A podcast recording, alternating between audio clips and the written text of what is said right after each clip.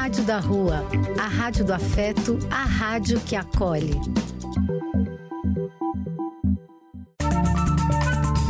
Apoio: Casa de Vó, Banho para Geral e Instituto de Políticas Relacionais. Programa e quem quiser que conte outra. Depois de ouvir uma boa história, é conversando que a gente se entende.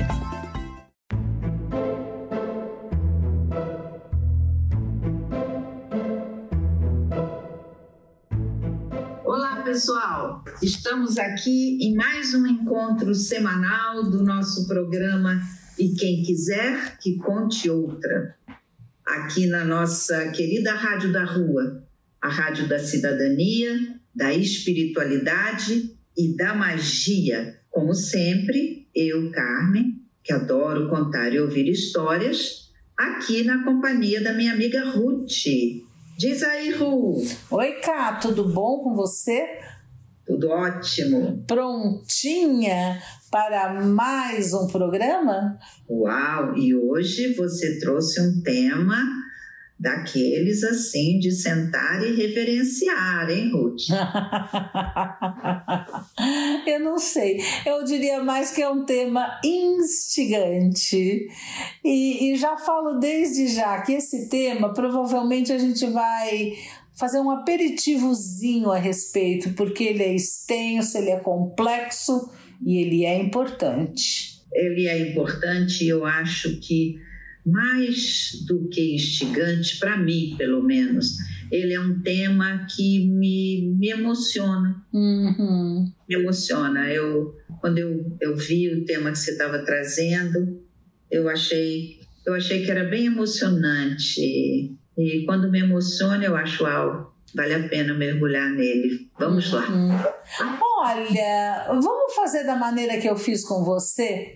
Eu mandei para você a história e a partir da história que a gente nomeou o tema escolhido, vamos fazer igual. Boa ideia. Você está sugerindo que a gente ouça a história isso. e as pessoas fiquem se perguntando, mas que tema será este? Isso, é isso aí? Isso. E a gente conversa lá. depois da história. Feito? Vamos lá, vamos lá.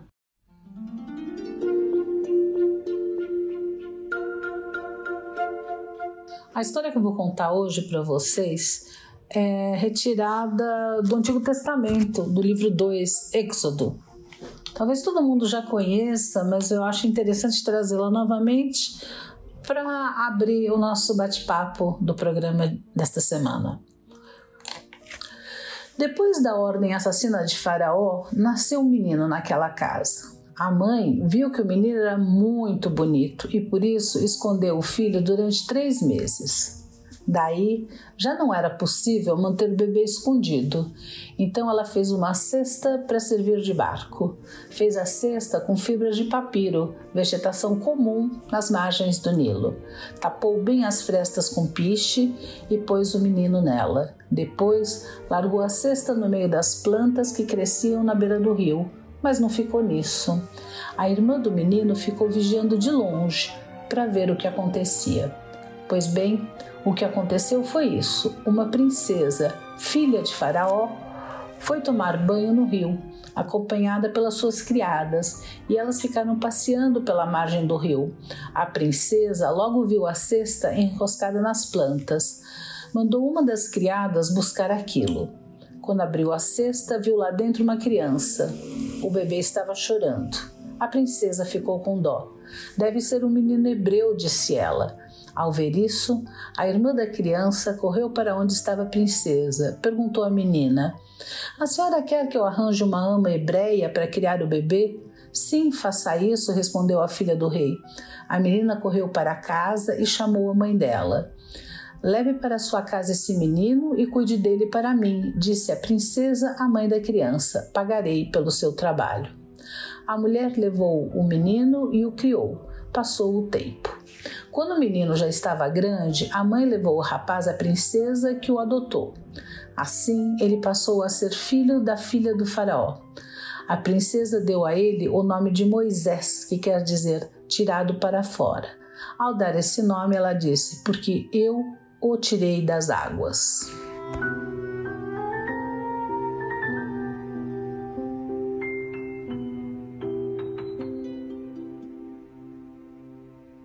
Eu acho que todo mundo deve ter descoberto qual é o tema, né? Será? Não faço ideia. Ah, eu acho que sim. Eu acho que todo mundo matou a charadinha de hoje. Olha, é uma história que é, é conhecida, a história de Moisés, né? que foi acolhido pela filha do faraó. É assim que contam os registros bíblicos, não é? Uhum. Não sabemos exatamente dos registros históricos, mas os bíblicos são esses aí. Então, a partir dessa história de alguém que acolhe uma criança que não nasceu do seu próprio ventre, qual será que é o tema que brota? Chega de mistério. Hoje nós vamos falar um pouquinho sobre adoção. É isso mesmo. É isso mesmo. Essa essa capacidade infinita de amor, eu acho, né? De amor, de acolhimento. Uhum. Nessa história tem uma coisa que, além da adoção, mexe comigo, e de repente é só pura fantasia minha, viu, Rô? Nada a ver. Aí eu vou entrar com, eu vou entrar com o lado hollywoodiano. Eu lembro dos filmes de Hollywood a respeito dos Dez Mandamentos, a vida de Moisés, etc. e tal. O que eu achava muito que me enternecia era a filha do faraó de repente acolher uma criança que ela reconhecia que não era uma criança egípcia, uhum. era uma criança de um outro grupo étnico, uhum. né? E, é, e, isso eu sempre achei bonito nessa história, que mostra essa capacidade mesmo infinita de amor, quando Exato. você acolhe alguém para ser o seu filho. Uhum. Né? Então, não sei, não sei se foi este ponto exatamente que te sensibilizou na história. É, olha, esse é um deles, né? Porque nem a gente escolhe como o filho da gente vai ser, né? Uh, a minha filha é morena e tem um filho loiro. Ela até hoje se surpreende com isso. Eu sou mais loira e tenho uma filha morena. E quando minha filha nasceu, também me surpreendi com isso. Quer dizer, o filho vem do jeito que ele vem. A gente não escolhe a cor de olho, as características físicas, nem nada. Ele pode vir parecido com, com a mãe, ele pode vir parecido com o pai, ele pode vir parecido com antepassado lá de trás, sei lá. Né? Ele vem do jeito que ele vem, né? Eu, eu sempre comentava com você quando falava dessa coisa de ancestralidade, que eu sempre achei muito curioso, porque a, a mãe do meu avô, a minha bisavó, minha bisavó materna, ela era preta, né? casada com um português. E o meu avô, um dos oito filhos deles, tinha olhos azuis. Uhum.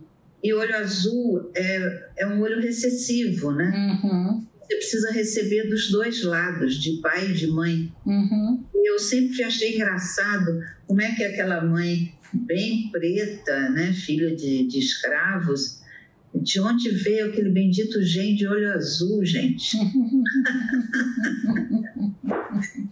pois curioso, é. né? Pois é. Então, quando eu trago essa história, tem vários aspectos que eu acho interessante. Tem esse que você fala que uh, essa pessoa que adotou, né? Essa filha do faraó, ela sabia, ela percebia de alguma forma que essa criança não era do mesmo grupo dela, e mesmo assim o coração dela teve espaço para isso. Tem um outro lado da história que eu acho interessantíssimo, que é quando a gente fala em adoção, sempre me vem uh, a mãe abandonando esse filho. Essa, esse abandono, entre aspas, ele pode ter excelentes motivos, né? Como foi o caso. A, a mãe biológica de Moisés, ela sabia que se ele continuasse com ela, provavelmente ele seria morto. Então ela deu para adoção e deu um jeitinho até de ficar próximo, né? Mas ela deu para adoção para que ele sobrevivesse. né? Uhum. Então, porque eu acho que toda criança que é adotada, ela carrega duas marcas. Uma marca que é muito positiva, que é a marca de ser recebida no, no seio de uma família, de alguém que quer muito, principalmente hoje em dia, quer muito receber uma criança, amar uma criança, ter um filho, uh, mas ela tem também a marca do abandono, porque a mãe biológica abandonou né? E acho interessante que as pessoas tenham claro que às vezes esses aban o abandono tem excelentes motivos para acontecer. Esse é, esse é um dado de realidade, né? Você estava falando, né, Carmen, que quando você era pequena, na tua cidade tinha uma criança, né, que era que se sabia que era adotada e que tinha toda uma coisa em volta. Isso a gente É, na realidade, sempre que eu falo da minha infância, eu estou me referindo à década de 50, né? uhum. né? E na década de 50, que são considerados os anos maravilhosos, né, os anos dourados e tal, mas o preconceito era muito grande. Uhum. Então, ah, uma criança ser adotada, quando a gente ouvia falar isso, a gente criança ouvia falar, a gente ficava muito assustado, imaginava, nossa, coitada dessa criança ela não é filha de fato daquele casal, ela foi adotada. E se a gente tinha esse sentimento, é porque provavelmente os adultos passavam isso para gente. Com certeza. Né? Isso não era criação da nossa própria cabeça. Então, tinha no, no colégio uma menina que era adotada, adotada por uma família muito bem situada socialmente na cidade e tal, mas se falava a boca pequena, né? Nossa, é adotada. E o interessante é que nós tivemos um presidente, que foi o Juscelino Kubitschek, que tinha duas filhas, e uma delas era adotada. Né? Uhum. Era a Márcia e a Maristela. A Maristela era adotada. E eu até fui retomar um pouco a história delas, porque tinha uma coisa que eu não entendia muito bem, quer dizer, como é que era essa adoção e tal. Na realidade, eles tiveram uma filha e, e a mulher do Juscelino, a Sara Kubitschek, não poderia ter mais filhos e eles resolveram ter uma outra menina para crescer junto com ela. Uhum. E adotaram essa menina de uma família conhecida e tal, que tinha mais dificuldades financeiras e tal. Então, essa criança foi passou a viver com eles desde que tinha cinco anos. Né? Isso nós e estamos a... falando em que ano? Estamos falando final da década de 50. É, porque a legislação mudou completamente, né? Tem. Então, era, era aquele esquema antigo, né? E ela ficou vivendo com ele, bom, viveu com eles a vida inteira, ela é tratada como filha e tal. Mas ela só foi adotada oficialmente quando ela fez 15 anos. Uhum. Né? Eram outros tempos, assim. Sim. O, é? Outros tempos de cabeça e outros tempos de legislação. Legislação. Né? Então, quando você conta essa história de na década de 50, como era oh, adotada, não sei o que. Uh, eu vou te dizer que eu me lembro muito bem. Eu tinha uma cliente, uma paciente no consultório, e ela tinha adotado meninas gêmeas e a gente sempre trabalhou bastante essa questão para que ela pudesse também lidar com isso com as filhas dela. E a coisa ficou muito bem resolvida, ficou muito tranquila. Né? Ela dizia que as filhas dela eram as filhas do coração. Né? Uhum. E um, um, dia na escola, um menino, elas tinham uns seis anos na época, isso a gente está falando 2005 aproximadamente. E um coleguinha de classe começou a fazer bullying com elas. Ai, vocês são adotadas, vocês são adotadas, não sei o quê. E elas não tiveram dúvida. E você é biológico. E terminaram a conversa. Só que o moleque foi para casa reclamar para a mãe. No à tarde ou no dia seguinte, a mãe liga para minha paciente: "O que que é isso? Que que as tuas filhas estão xingando meu filho?" Mas o que que elas xingaram? Elas falaram que ele é biológico.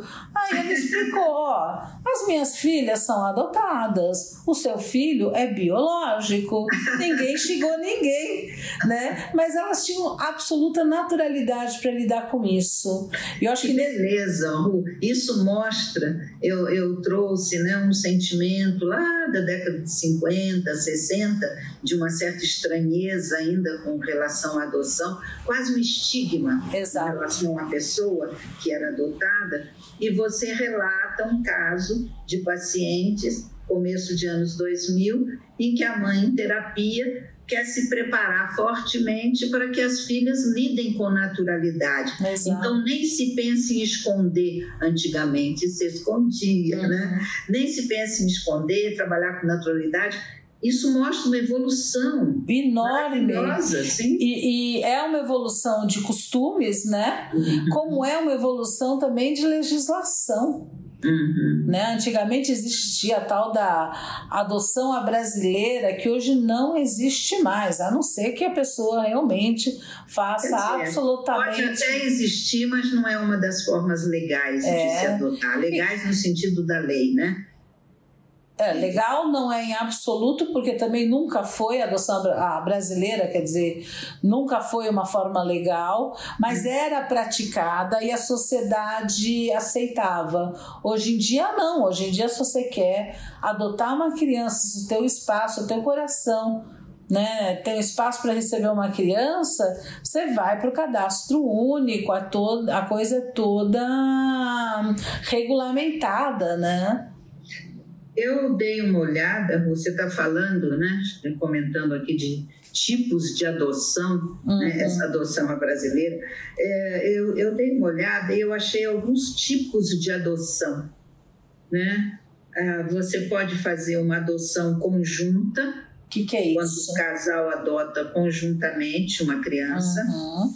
Você pode fazer uma adoção unilateral, quando o cônjuge ou companheiro adota o filho do outro. Uhum. Você se junta, casa com alguém que já tem um filho, você pode fazer essa adoção unilateral. Você pode fazer uma adoção monoparental, quando você tem uma pessoa que é separada e vai adotar sozinha. Uhum. Adiante, a gente vai até falar de alguém que fez esse tipo de adoção, uhum. Tá contente, né? É, adoção póstuma, que eu nem sabia que existia. É que existe a possibilidade de adoção, mesmo que o adotante venha a falecer. Uhum. E adoção internacional é aquela em que os adotantes são domiciliados fora do Brasil, independente da sua nacionalidade ser brasileira ou estrangeira e esse texto terminava falando da adoção à brasileira. Trata-se de uma situação em que uma pessoa registra filho alheio como próprio, uhum. sem verificar o procedimento legal, portanto, não é uma modalidade legítima. Exato, ela é tida como ilegal, ela não tem validade perante a lei. Uh, antigamente acontecia muito da mãe biológica entregar o filho para outra mulher e ela vai lá e registra como se tivesse nascido dela. Uh, essa é a adoção brasileira. Uhum. Só que tem graves problemas, é absolutamente ilegal. A mãe pode, no futuro, contestar, a mãe biológica pode contestar, né? Uh, então realmente não é, não é assim que se faz mais, né? Uhum. Você sabe, Rô, quando você trouxe esse tema, eu me lembrei de uma pessoa que trabalha na escolinha uhum. e que ela comentou comigo há poucas semanas atrás que a família estava satisfeitíssima, estavam todos no paraíso porque a irmã mais velha tinha decidido adotar uma criança e a criança tinha acabado de chegar na vida delas. E ela, ela falou comigo, contando aquela história que foi tão, eh, tão emocionante de ouvir, que quando eu vi esse tema seu, eu falei: ai, eu acho que eu vou checar se ela não quer dar um pequeno depoimento para nós. Quem sabe a irmã dela uhum. foi a, a que adotou, né? Quem sabe não quer falar conosco a respeito dessa decisão e desse movimento de adoção. Uhum. Lembrei delas. Uhum. O que você acha, Ruth? Nossa, eu acho ótima ideia. Eu quero ouvir já. Ah, Porque ah, é nada essa... como ouvir de primeira mão, né? De quem vivencia o processo. Exatamente, exatamente. Então, é, eu, vou, eu vou trazer aqui a fala da Lucélia que é quem trabalha na escolinha. É a tia da criança. A tia da criança. Ela trabalha conosco há 18 anos. Uau. Ela está na escolinha há 18 anos. Ela chegou lá, era uma jovenzinha, continua sendo uma jovenzinha, mas era uma jovenzinha ainda sem qualificação, foi auxiliar, depois foi fazendo pedagogia, foi estudando, é uma excelente professora, ela alfabetiza as crianças, é a criançada adora ela e, e ela é que me trouxe esse esse presente que foi compartilhar essa história comigo. Deixa, então, deixa eu entender. Você tem o depoimento da tia? Sim. E da mãe você tem também? Tenho, porque aí eu falei, eu liguei para ela e falei, Lu, quando você me contou, eu fiquei tão sensibilizada. Você não gostaria de gravar um pequeno depoimento para a gente colocar no programa sobre adoção? Aí ela ficou toda animada, falou: Claro, vou ter o maior prazer em fazer isso. Eu falei: E a sua irmã, que foi quem adotou? Ela falou: A minha irmã com certeza vai querer, porque ela é super falante, eu acho que ela vai gostar. Então, acho que a gente poderia ouvir primeiro esse depoimento, um depoimento curto da tia, uhum. né? E depois a gente traz o depoimento da mãe. Ai, quero, quero muito. Vamos que lá. Tomou essa decisão maravilhosa de, de adotar. Né? Vamos lá. Olá pessoal, meu nome é Lucélia e eu vou contar para vocês um pouquinho sobre como está sendo a minha experiência como tia. Antes da chegada do, do meu sobrinho, éramos uma família composta apenas, apenas por mulheres. É, minha mãe, minhas duas irmãs e eu. E minha irmã mais velha, Luciana, foi a que se tornou mãe através do sistema de adoção. Quando recebemos a notícia que o meu sobrinho estava chegando, é, assim, foi um misto de emoção. Então, a gente até fala, né, era o encerramento de um capítulo, de uma fase que a gente estava vivendo na nossa vida. E ele veio, assim, para renovar, foi como uma renovação, né? É, a gente começou a escrever uma parte nova da nossa história, né? É, é ao contrário de uma gestação, né? Que a gente tem um tempo de acompanhando passo a passo. É, para minha irmã não, porque ela estava vivendo mais essa parte burocrática, né? Mas nós que é, pegamos assim, vivenciamos com maior emoção essa parte final, foi uma, uma chegada meio que um boom, assim. Então, é, Bom, Samuca tá chegando e bom, a gente é, teve que lidar com esse misto de emoção. É, ao contrário do que acho que muitos possam imaginar, é, não é, é, uma criança mais velha. É, meu sobrinho tem é, chegou com quase completando nove, né? Quando conhecemos ele, foi na festinha de nove anos então, não por, por ele ser uma criança é, mais velha, considerado uma criança é, mais velha no, no, sistema de adoção, né, onde a preferência são por bebês e crianças mais novinhas, até dois anos, não houve problema nenhum de adaptação. Foi um encontro, assim, que a gente brinca, um encontro de almas, né? Então, desde o primeiro dia, desde o nosso primeiro encontro, um misto, assim, de, de emoção e de encontro afetivo mesmo. Ele já começou, assim que nos apresentamos, ele já chamou eh, eu e minha irmã de tia, eh, já chamava minha mãe de vó. Minha mãe conheceu ele primeiro, né? A avó toda babona, toda orgulhosa, foi a primeira a, da família a conhecer. Então, eh, na apresentação já não, não houve espaço para ele chamar as tias pelo nome, né? Já era tia, tia, e a avó já era avó, e a mãe já já estava com, com o nome de mãe. Saímos de lá desse primeiro encontro com a impressão assim que ele sempre fez parte da nossa família, era um pedacinho nosso e só não tinha sido apresentado. Né? Então, é, parece que ele estava esperando a gente, assim, é, só faltava esse encontro mesmo. Mas que ele sempre fez parte da nossa família, é impressionante as, as semelhanças, né? Principalmente com as tias, assim, é muito, é uma coisa muito louca de se ver, assim. É, não tem outra explicação a não ser esse, o destino cooperando, o destino trabalhando. A ideia de gerar uma criança me assustava muito. Primeiro, me dava um sentimento de culpa de colocar uma criança num mundo tão injusto, com tanta violência, com tanta com tanto racismo, com tanto preconceito. Eu, enquanto mulher preta, né, é, é, vivo num país extremamente racista, onde tomar decisões simples como querer ou não ter filho tem sempre que perpassar pela essa questão da temática racial. Isso me assustava muito. Foi talvez a forma mais tranquila e mais suave para mim de pensar na questão da maternidade. Em outubro de 2021, é, no meio de, da pandemia, eu eu fiquei em isolamento e como eu trabalho com educação, dava aula online. É, foi um período muito difícil, né? Que a gente teve medo de muitas coisas.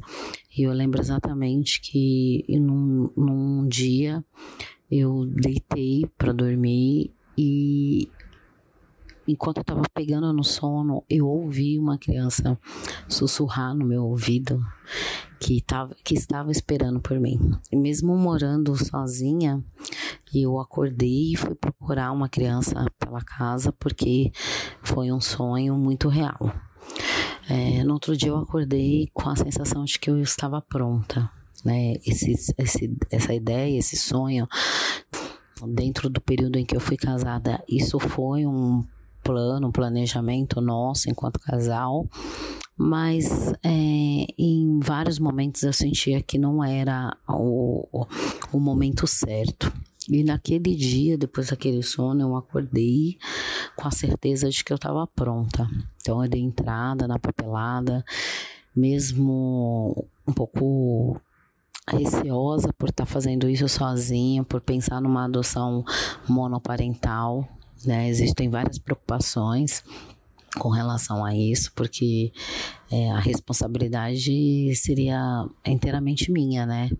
Mas eu dei entrada, eu acho que a, o sistema, né, o processo é, que existe para você se tornar habilitado a adotar uma criança, ele é muito bom e ele é muito eficaz aqui no Brasil, né? Então você preenche um pré-cadastro, aí depois de um tempo você precisa fazer um curso para futuros pais adotantes, né?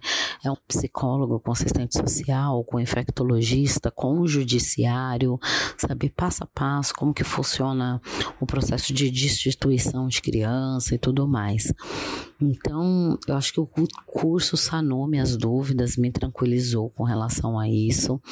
É, existe uma etapa no processo de adoção que é a, a etapa em que você é, cria o seu perfil, né? Qual é o tipo de criança que você quer adotar. E aí é um momento muito delicado porque exige que você faça escolhas, né? É, é, questão de gênero, faixa etária, se pode ou não ter doenças tratáveis, se pode ou não ter é, algum tipo de deficiência, se pode ter grupo de irmãos, se pode ter mãe é, HIV positivo, se pode é, ou não ter sofrido determinados tipos de violência e, eu, e é um, um processo que gera um pouco de, é, de peso na consciência, sabe? Dá um, uma, uma, uma sensação meio ruim quando você tá ali ticando, né? Escolhendo se pode isso, se não pode aquilo. Eu lembro que eu pensei assim, poxa, se fosse um filho biológico, eu não teria oportunidade de fazer essas escolhas, né? Eu não poderia dizer, ah, não quero uma criança com deficiência, né? Com algum problema cognitivo, alguma coisa assim.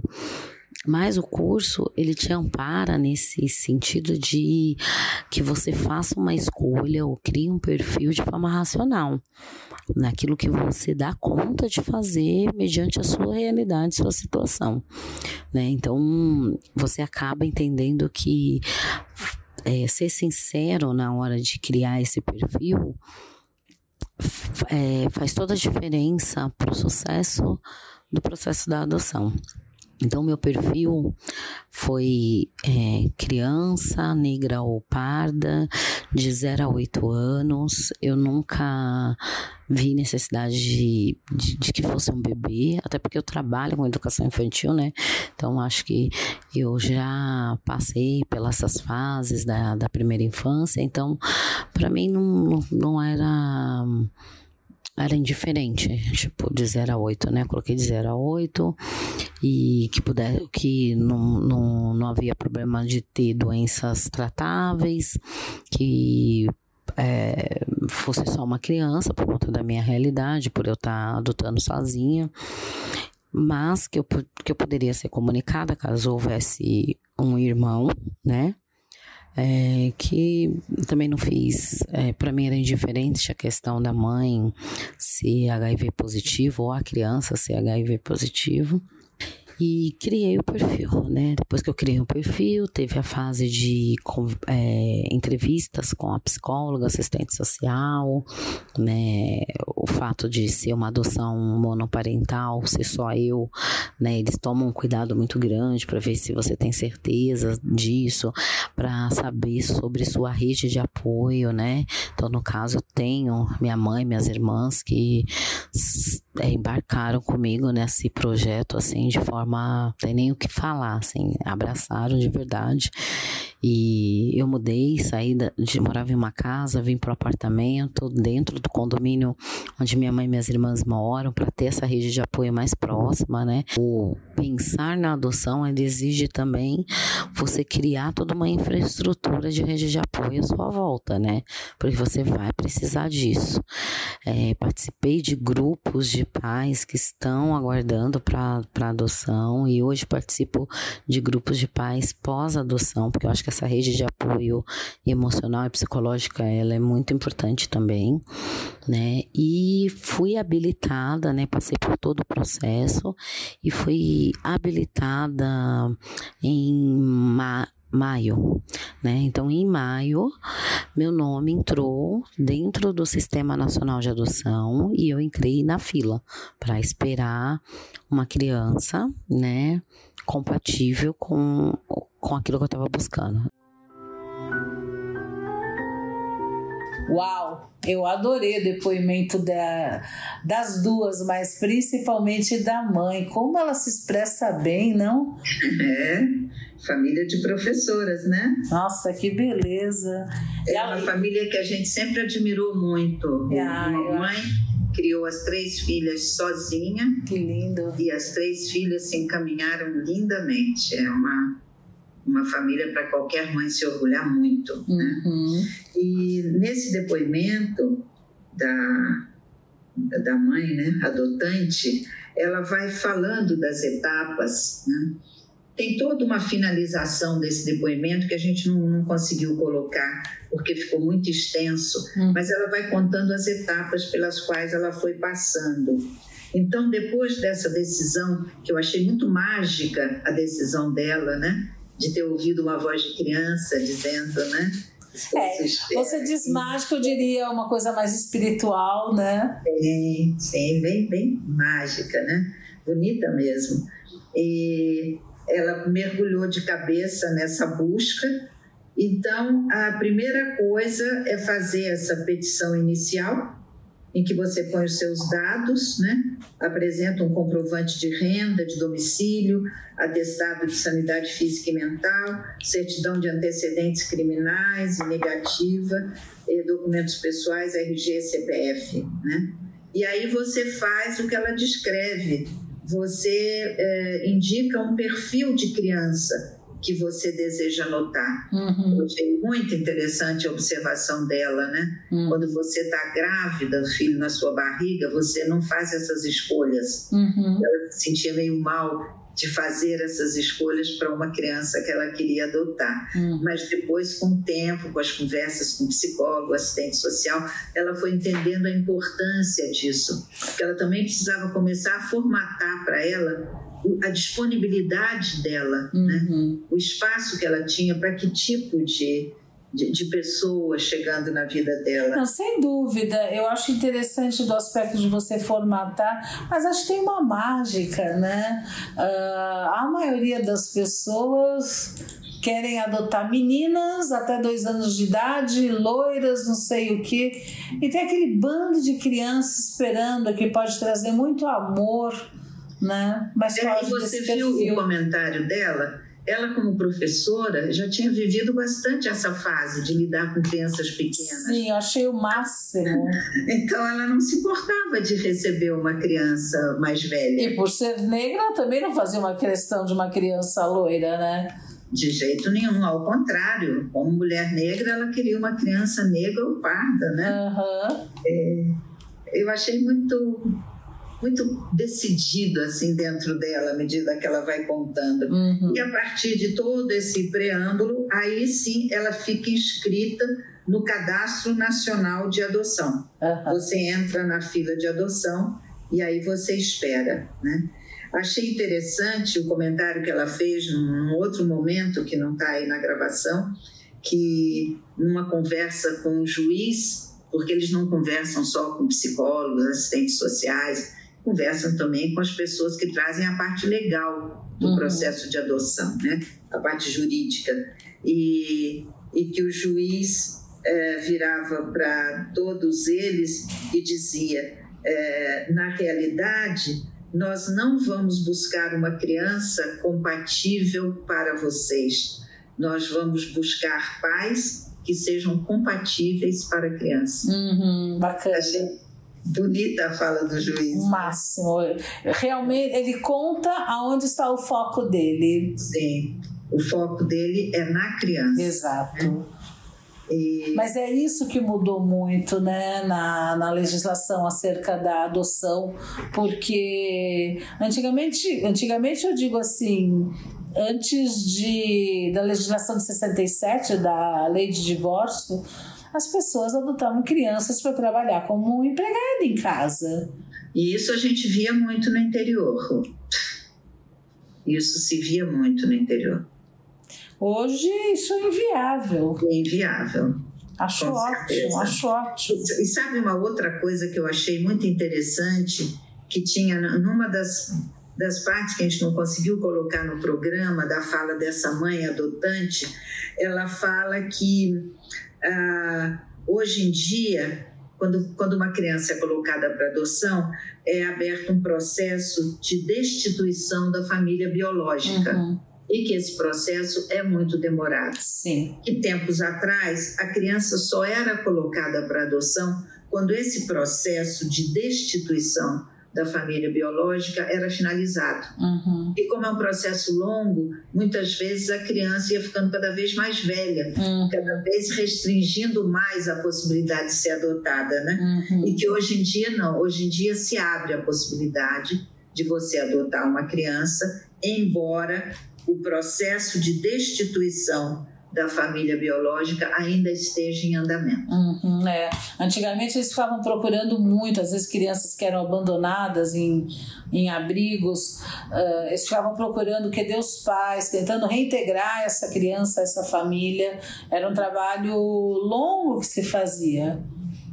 É, e eu achei é, bonito nesse depoimento, tanto da, da Lucélia, que, é, que virou tia, né, quanto da irmã, que, que é a mãe da história, é, o quanto essa criança chegou realmente como há um raio de luz na vida delas todas. É, né? e isso que eu, eu acho também lindo, porque não é só uma pessoa que adota, essa criança, essa, pessoa, essa criança ela vai fazer parte de uma família. De uma família. Ela tem que ser acolhida no, no seio da família inteira. Uhum. E isso foi que eu senti muito forte quando a Lucélia me contou. A mãe já se investiu no papel de avó e está encantada com o menino que chama ela de avó, né? As tias é só tirar foto e olhar, ele parece muito com as tias. a Lucélia fala, é uma coisa realmente de destino, estava escrito, né, que era para ser assim. Uhum. Ele estava na nossa vida, ele já fazia parte da família. Muito bonito de ouvir, né? Que lindo. Muito bonito de ouvir. E que a gente consiga ouvir mais e mais histórias assim, né? É, eu achei que trazer esses depoimentos não só ia ser enriquecedor uhum. para o nosso programa, uhum. mas poderia ser um estímulo para quem pensa na possibilidade de adotar, uhum. né? e às vezes tem dúvidas. Uhum. Né? E, e aí tem várias coisas, né? Por exemplo, você não precisa ser casada para adotar, uhum. você precisa ter no mínimo 18 anos. Você. Tem que ter 16 anos de diferença. Eu ia comentar. Tem que ter 16 anos de diferença em relação à criança que você está adotando. Uhum. Você precisa ser pelo menos 16 anos mais velha que a criança. Uhum. Né? Não tem limite com relação a renda familiar. Mas tem que ter renda, tem que demonstrar Mas, condições de criar uma criança. De dar o básico, como uhum. alimentação e moradia para a uhum. criança. Uhum. Mas você não há uma exigência que você tenha mais dinheiro, isso não. Ou, as, ou famílias. Tem... Tem um aspecto que eu gosto muito da legislação hoje, que é assim: o filho adotado é filho, não existe filho adotado. Filho é filho. Ou nasceu na barriga ou veio do coração, é filho. O, o, o filho que chegou à família, a pessoa via adoção, tem os mesmos direitos jurídicos, a herança e tudo mais. Ele é tão filho quanto, não tem uma separação de filho adotivo. Filho é filho, só não chegou da sua barriga. Uhum. Perfeito. O que eu não sabia é que há, alguns impedimentos para a adoção. Então, ah, parece que atualmente o Superior Tribunal de Justiça flexibilizou essa regra, hum. mas havia um impedimento de que os ascendentes ou os irmãos não poderiam adotar. Uhum. Em outras palavras, avós não podem adotar netos e irmãos não podem se adotar entre si. Porém, atualmente, o Superior Tribunal de Justiça flexibilizou essa regra, uhum. permitindo que avós adotem netos em circunstâncias excepcionais, uhum. razões humanitárias e sociais. Uhum. Eu não sabia desse. Às vezes, uma dúvida que as pessoas têm: posso colocar meu sobrenome na criança? Pode. Né? Quanto tempo demora o processo de adoção? A lei procura estabelecer um prazo máximo de 120 dias. E esse prazo pode ser prorrogável por mais 120 dias. Mas 120 dias a partir do quê? A partir do momento em que escolhe, olha, tem essa criança. Ah, tá. Porque o processo, processo, todo leva bem mais tempo do que 120 dias. Porque você dias. fica na fila, né? Exato. Porque você fica na fila. E os textos diziam o seguinte: quando você não tem nenhuma exigência com relação à criança, você está aberto para o que vier, você costuma, a fila costuma andar mais rápida para você. Uhum. Claro, é, é compreensível, né? Lógico. E se existe uma criança que já está sob seus cuidados, por diversas situações familiares possíveis, que também é possível você adotar, né?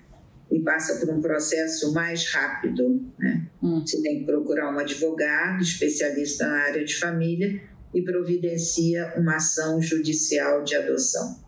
Né? Agora, tem uma outra coisa que essa eu gosto muito, que uh, quando você adota uma criança, você tem direito à licença maternidade e licença paternidade. Sim, sim.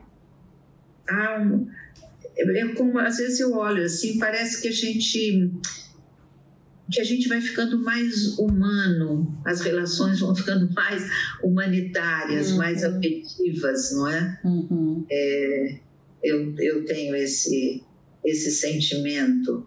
É, é, como a gente já falou em programa anterior, a, a visão da infância mudou muito e essas, essas leis que a gente tem hoje se adequam à visão que a gente tem da infância hoje. Sim, com, né? certeza. com uh, certeza. Hoje a gente acredita que a criança ela precisa de cuidados especiais para crescer saudável e tudo mais, e que ela precisa ser protegida. Né? Então, as leis de adoção também prevêem isso em vários programas nossos abordando temas os mais variados. É impressionante como a rede de apoio é um conceito que aparece. Uhum. Em vários programas nossos para as pessoas lidarem com as situações as mais variadas a gente sempre sinalizou a importância da rede de apoio. Sem dúvida. E a rede de apoio aparece com muita clareza uhum. no depoimento que eu trouxe. Né? É verdade. É, a rede de apoio é necessária, é forte e ela te ajuda a caminhar com mais facilidade, né? Uhum, acho que é isso mesmo. Agora, eu trouxe uma segunda história. Eu achei muito interessante porque essa segunda história que você trouxe mostra aquilo que eu estava exatamente falando. Parece que nós estamos ficando mais sensíveis. A sociedade, pelo menos eu vejo assim. É como se a sociedade estivesse mudando nesse aspecto e ficando um pouco mais calorosa, um pouco mais afetiva para os seres em geral. Uhum. Né? Agora você, acho que você deixou o pessoal todo intrigado. Vamos ouvir a segunda história antes de falar vamos, mais? Vamos ouvir a sua segunda história e vão entender o que, que eu estou falando, sensíveis para os seres em geral. Tá bom.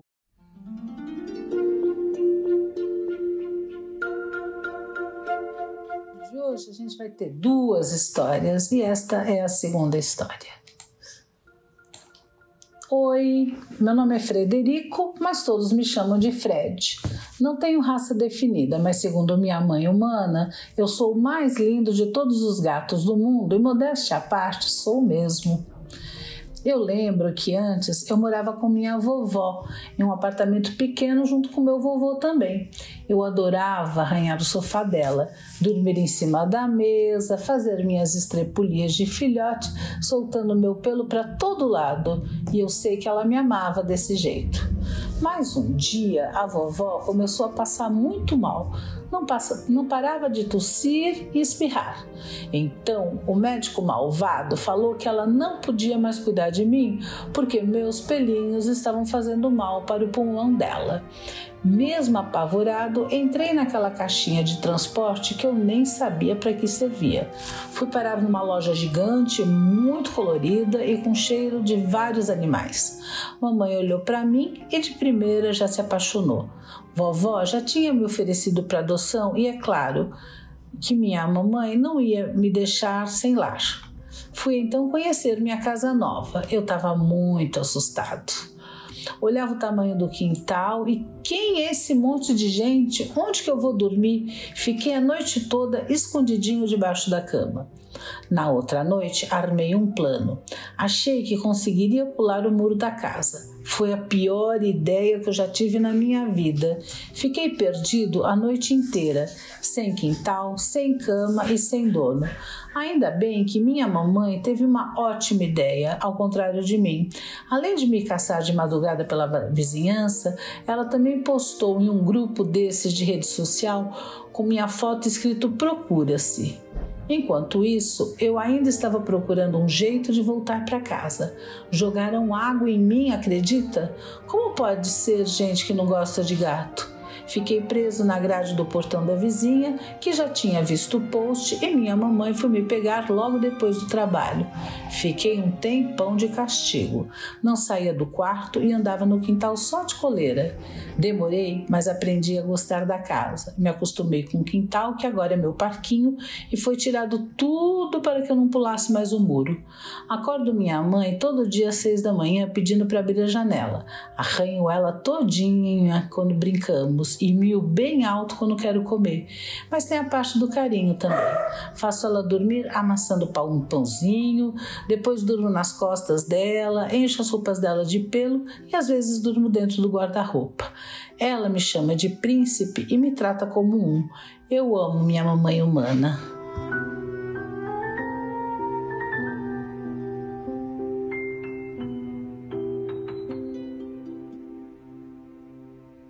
Matamos a charada, né? A... Matamos a charada. É, essa, essa segunda história eu trouxe como se fosse assim, um convite para um, falarmos um pouco sobre adoção de animais. Uhum. Eu sinto, Ru, que hoje Claro que tem um lado, às vezes, meio exibicionista de algumas pessoas nas redes sociais, mas a presença dos pets nas redes sociais é muito, é muito forte e, e é muito divertida e é muito bonitinha.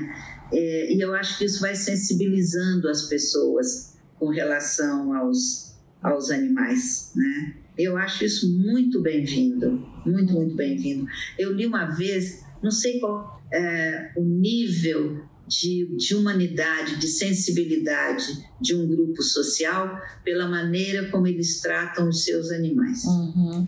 Olha, mesmo sem olhar rede social, passei aqui pelo meu bairro em algumas horas e você vai ver o número. Essas casas, algumas casas são até relativamente grandes, é um bairro de casa, não de prédio, mas o que tem de gente passeando com seus cachorros na rua é Sim. um número muito grande. Hoje em dia é muito frequente a família ter um, um animal animalzinho, né? Quer um cachorro, quer um gato, como foi a história, né? Sim. E há na Instagram, TikTok, isso que eu estou chamando de, de rede social, uma valorização, uma presença dos cachorros sem raça definida, né? Os caramelos, os cachorros, animais de rua, as pessoas adotando, cuidando. É, comerciante que põe uma vasilha de água, uma vasilha de ração na porta do seu comércio, dos cachorros de rua, pessoas que uh, preparam casas, caixas para os cachorros poderem se abrigar. Isso a gente tem visto bastante, não era usual. Uhum. Isso é relativamente recente, né? Uhum.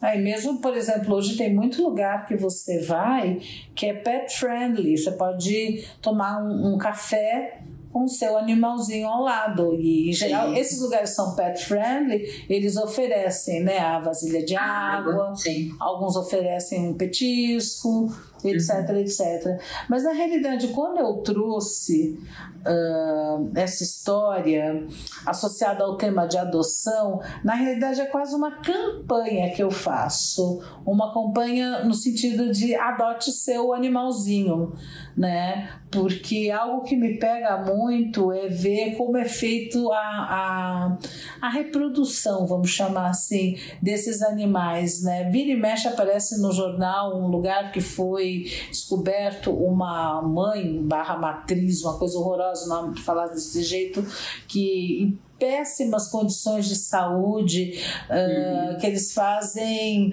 cruzar familiares, aumenta o risco de doenças, uh, sei lá, consanguíneas, etc, etc. Quer dizer, barbaridades de maldade, de maus tratos com esses animais visando só ganhar dinheiro com determinadas raças, entre aspas, né?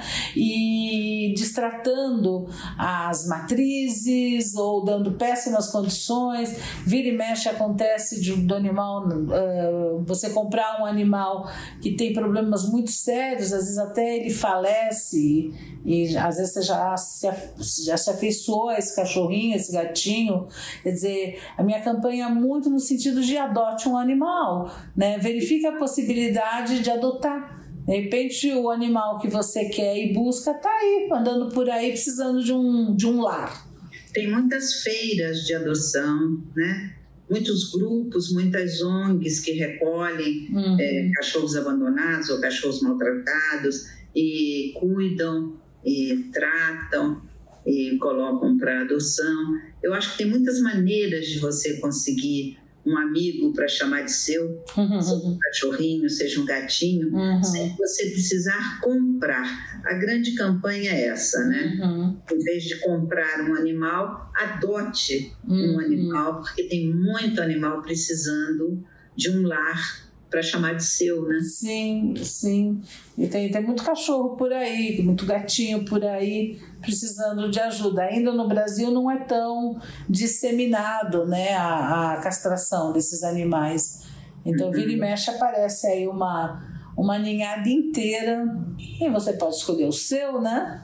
Uhum. É isso mesmo, Muito bem lembrado é, essa questão que você traz, né? Quer um animal de estimação? Tem muitos à espera de um tutor para chamar de seu. e alegrar sua vida, né? Com certeza, com certeza. É, Ru, acho que estamos caminhando para finalizar o nosso programa. É, a gente quer deixar um agradecimento muito especial para a Lucélia e para a irmã dela, que trouxeram seus depoimentos muito emocionantes para nós, não? Uhum. É, eu sei que uma pessoa que queria participar, mas fica muito tímida, é a mãe da Lucélia, que agora é vovó, então mandar um abraço muito especial para ela também.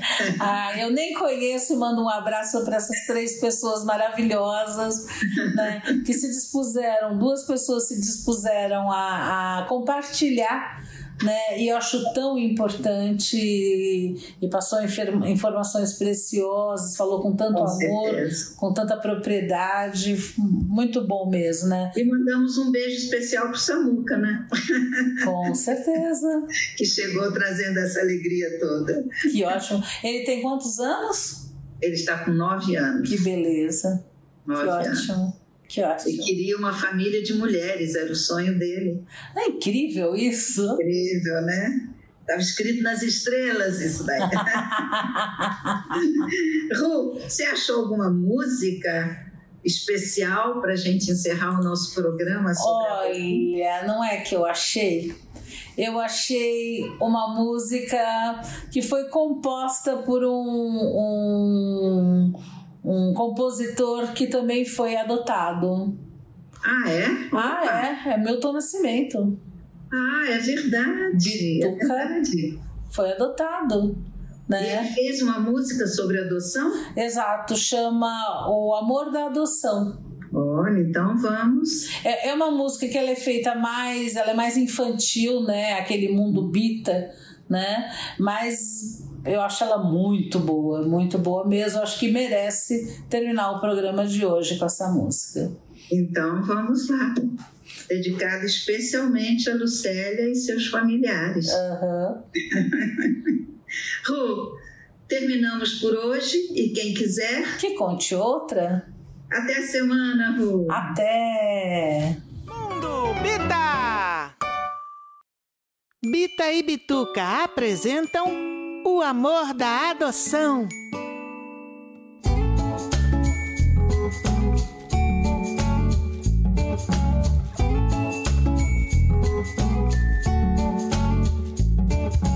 Desde o primeiro momento que a gente se viu, o meu destino correu pro teu mar feito um rio. E me tornei o seu lar, onde o sol